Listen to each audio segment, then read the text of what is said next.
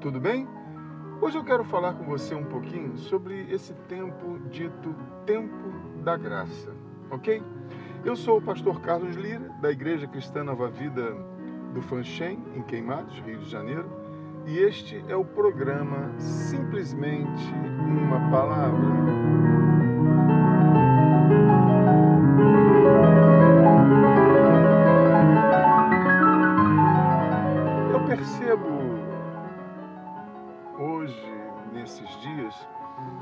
Acontecendo em vários arraiais uma banalização generalizada da graça de Deus, alcançada por todos quantos receberam a Jesus Cristo como seu Salvador. Por conta, talvez, da falta de conhecimento teológico, muitos perderam a referência da cruz e propagam única e exclusivamente as coisas rejeitadas por Cristo quando da sua aprovação no deserto e alimentando a ambição, a vaidade, disputas e outras coisas semelhantes a essa, propagam falsas doutrinas. Em Mateus capítulo 5, versículo 17, o Senhor Jesus ensinando a respeito da lei, dentro do que ficou conhecido como o Sermão do Monte, disse: Não pensem que vim revogar a lei ou os profetas. Não vim para revogar, mas para cumprir. Por que Jesus fez isto? Jesus fez isto visto que homem algum poderia cumpri-la. Jesus então vem e a cumpre por nós, ou seja, os que creem. Porém, se tirarmos a lei, ficaremos sem referência para identificarmos o pecado. Contudo, esta graça mostrou-se ainda mais rígida, mais severa do que a lei. Por exemplo, o adultério é considerado na lei somente quando pego em flagrante.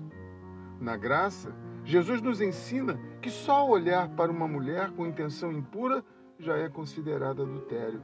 Então, a graça é ou não é mais severa que a lei? Mas muitos não entendem e a banalizam, não ensinando acerca do esforço que devemos fazer para buscarmos santidade sem a qual ninguém verá a Deus, como está escrito em Hebreus capítulo 12, versículo 14. Procure viver em paz com todos e busquem a santificação, sem a qual ninguém verá o Senhor. Portanto, deixando de lado toda cobiça, vaidade e ambição, volte-se para a cruz e arrependa-se dos seus maus caminhos e ande por esse novo e vivo caminho que é Jesus Cristo desfrutando da plenitude de Sua graça, que nada mais é do que uma vida de satisfação e paz. Que Deus te abençoe. Vamos orar? Nosso Deus e Pai, Senhor Todo-Poderoso, é em nome do nosso Senhor e Salvador Jesus Cristo que eu entro em Tua presença, ó Deus, para lhe pedir, ó Deus, que o Senhor venha abrir o entendimento do Teu povo.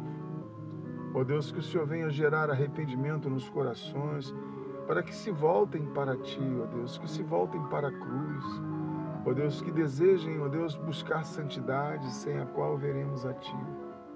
Eu oro, Senhor, por esta pessoa que ouviu esta breve reflexão e sentiu no coração o desejo de caminhar contigo debaixo da tua graça.